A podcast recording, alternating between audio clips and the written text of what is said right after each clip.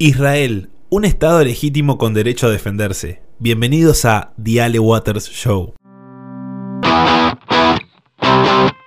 Bueno, y bienvenidos a un nuevo The Ale Waters Show. Mi nombre es Ale Waters. Y en esta ocasión vamos a tocar un tema que está haciendo tendencia en los últimos días. Y no es por nada bueno, sino por algo al contrario, una de las eh, noticias más trágicas que, que puede suceder hoy en día, donde lamentablemente se está llevando muchas vidas y no es eh, nada más ni nada menos que el conflicto territorial más importante en el mundo, el conflicto en Medio Oriente. Y quiero poner en contexto, ¿no? Todo lo que sucede porque parece que las personas eh, han empezado a tomar, por lo menos lo que se ve en redes sociales, eh, han empezado a tomar posturas eh, muy River Boca, muchas veces eh, sin tener el conocimiento necesario o siquiera conocer un poco de política internacional. Muchas veces quienes critican a Trump también por el hecho de estar en contra de Trump están en contra de Israel sin saber lo que significa, ¿no? Ha llegado el caso de que he visto feministas que por el hecho de oponerse a, a, Trump tienen que oponerse a lo que Trump hizo, que son políticas eh, para sustentar la paz, digamos, y ponerse a favor, y es lo que se ha visto, literalmente he visto post eh, por el lado de, gente feminista, eh, a favor de, de, entre comillas, Estado de, Palestina, ¿no? Es lo que, que, me ha resultado muy, muy raro, sabiendo que... sabiendo que en, esos lugares las eh, mujeres no tienen ni voz ni voto, eh, es más, son maltratadas, pero bueno, eh, es un tema que, no, no, vamos a tocar en, esta ocasión, sino que vamos a tocar precisamente el conflicto político y bélico.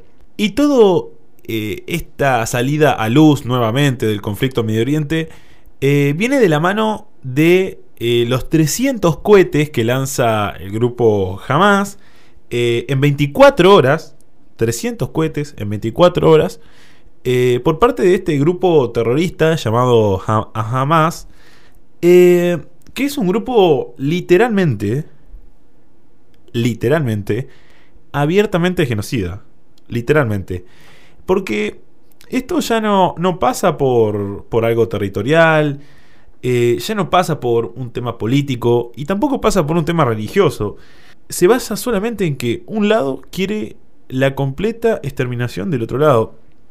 Y esto lo han dicho ex jefes militares de, países árabes, que, cuando se estaba iniciando recién el, conflicto eh, político, eh, que esto iba a ser tratado como eh, una nueva, un nuevo, un nuevo exterminio, como una masacre, un genocidio de los mongoles o las cruzadas.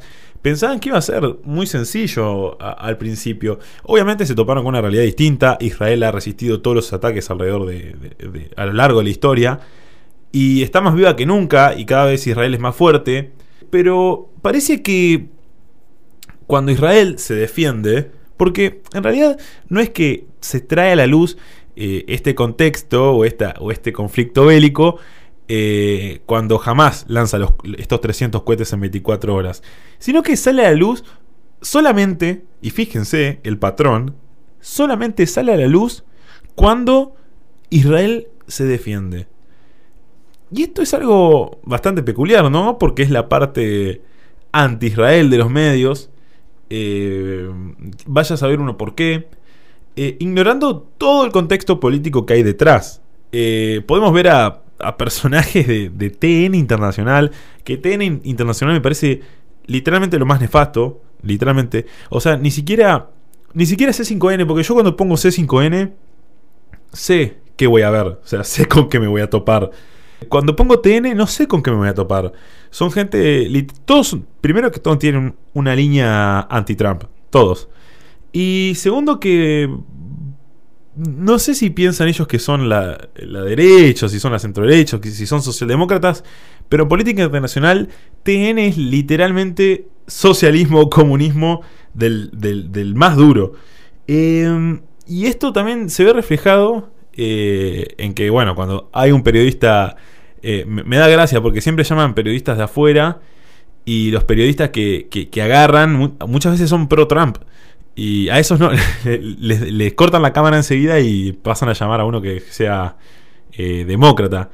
Eh, en este caso, eh, hablan de la defensa de Israel como si fuese un ataque perpetuado por, por, Israel adrede en contra del pueblo árabe, contra civiles, cuando literalmente es todo lo contrario. O sea, primero fue un acto de defensa y, y segundo que literalmente todos los targets, eh, todos los objetivos de, Israel, de las FDI, de las fuerzas de, Israel, eh, han sido eh, edificios militares por, de, grupos Hamas, de grupos Hezbollah, donde bueno, Hezbollah controla el norte, y, literalmente, y los videos que están se pueden ver precisamente que son a esos objetivos, no, no perpetuado contra civiles. Y, e ignoran todo el contexto político. Porque hay un personaje acá que no se nombra mucho, que se debería empezar a nombrar, que es eh, Mahmoud eh, Ridaba, eh, que Mahmoud Abba es el, actual, digamos, presidente de, Palestina, si es que algo que no se considera un Estado puede tener presidente, pero es el presidente, y las últimas elecciones en Palestina, las últimas elecciones practicadas, fueron en 2014, digamos, de, un Estado que tendría que tener elecciones cada cuatro años. Bueno, fueron en 2014 las últimas elecciones. Eh, que logró ganar este Mahmoud Abba. Eh, pero el problema ahora es que se avecinan nuevas elecciones, que él mismo había anunciado, pero se veía con, las de perder.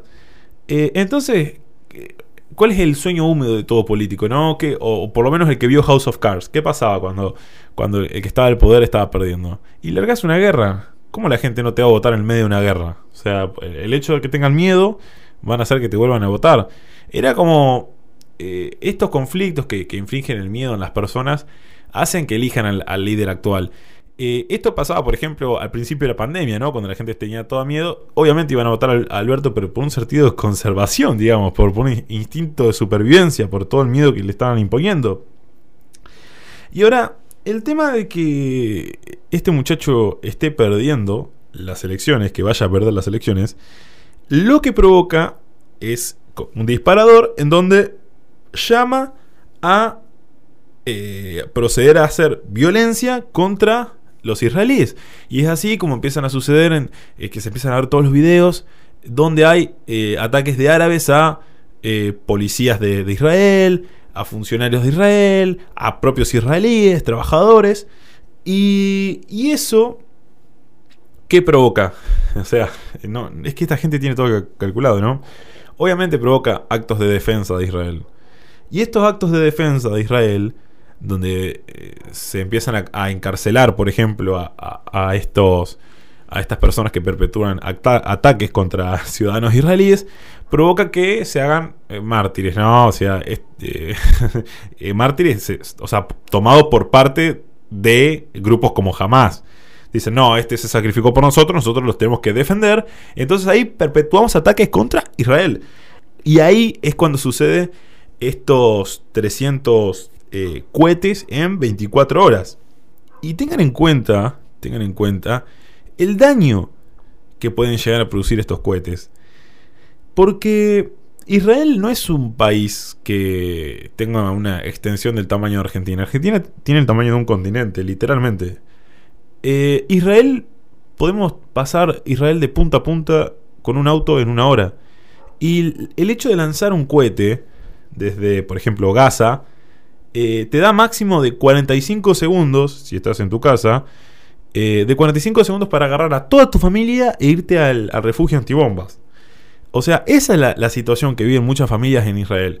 Todo el tiempo hostigadas por una alarma que, les da tiempo máximo de 30 a 45 segundos para sobrevivir. Eh, gracias a, Dios no tienen esa, esa barrera que tiene Israel, que es la defensa contra los misiles que lanzan los terroristas. Que me pregunto yo, ¿qué pasaría si no está eso? ¿Qué pasaría si no está?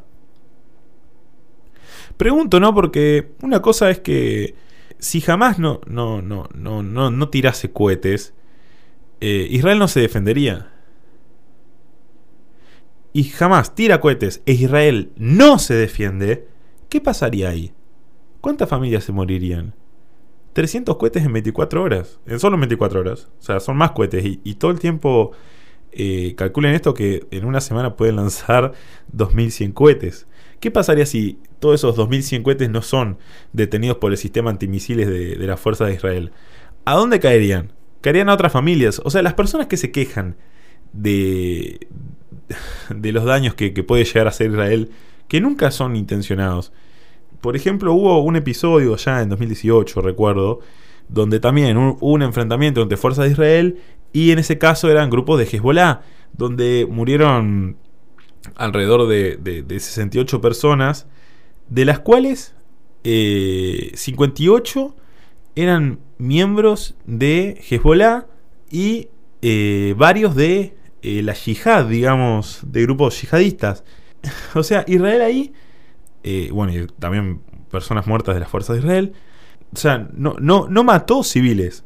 En ese momento que había sido un aluvión de críticas en contra de la defensa de Israel, logró ahí detener a 68 terroristas. O sea, si Israel no detenía esas 68 personas que estaban en una valla, y, no, Israel no puede usar balas de goma ni puede usar camiones hidrantes, porque de hacerlo y no, no hacer que esa defensa sea efectiva, eh, esas personas entran a Israel y dentro de Israel hay familias y, quién sabe el daño que podrían haber llegado a hacer 68 terroristas si Israel no se defendía. Y, yo creo que a eso va este podcast, ¿no? A entender eh, que Israel tiene derecho a defenderse.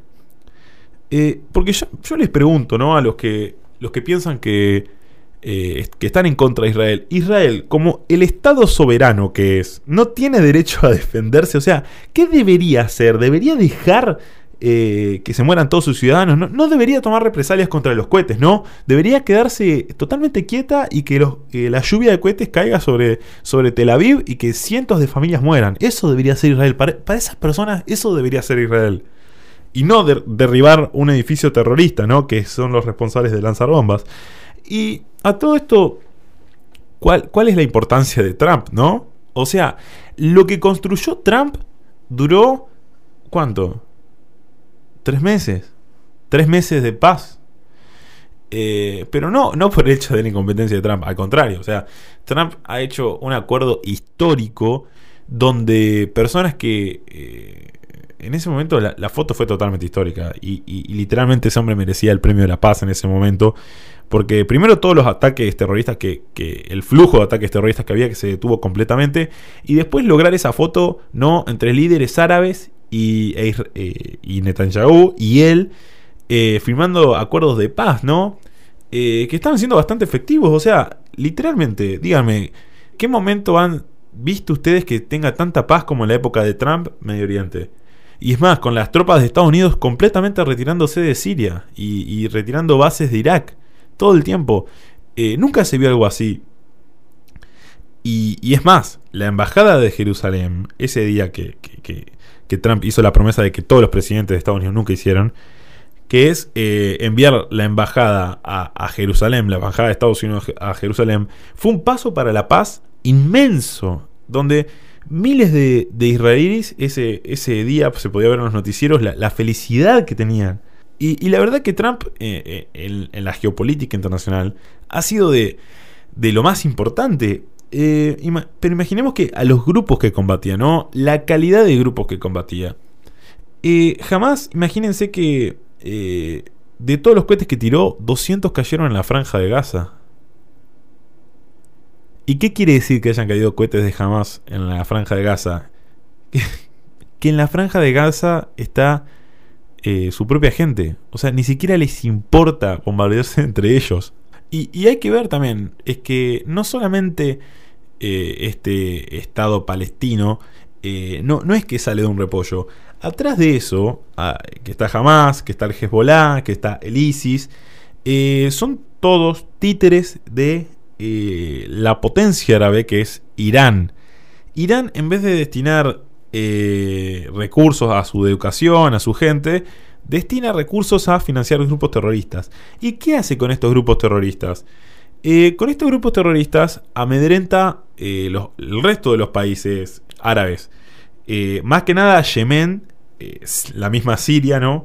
Y el Líbano, que son los países, bueno, que tienen un ejército formal, pero ese ejército formal lo, empiezan a combatir estos grupos terroristas. Y es como así logran desestabilizar toda la región. Y esto, aunque Irán piense que, le puede llegar a dar una ventaja, o piense que pueda llegar a controlar el resto de los países árabes, lo cierto es que a Israel le viene de 10. O sea, porque si le da una inestabilidad política alrededor mismo, que le garantiza una paz, digamos. Eh, o se le hace más fácil una paz. Y lo cierto es que no hay un argumento válido para pensar que Israel no es un Estado legítimo. Hay siempre circulando un mapa, un mapa donde se ve que, a ver, nadie que, que sepa un mínimo de historia puede pensar que eso sea verdad, pero es un mapa que parece que Israel es como una mancha que va creciendo abruptamente y se roba todo el territorio eh, palestino, digamos. Y lo cierto es que, primero, Palestina nunca fue reconocido como un Estado como tal, o sea, ni siquiera en los 60. Eh, segundo, Israel no, nunca llega ahí por la fuerza, o sea, no estamos hablando que los judíos llegaron por la fuerza, en ningún momento los judíos sacaron o desplazaron a los árabes.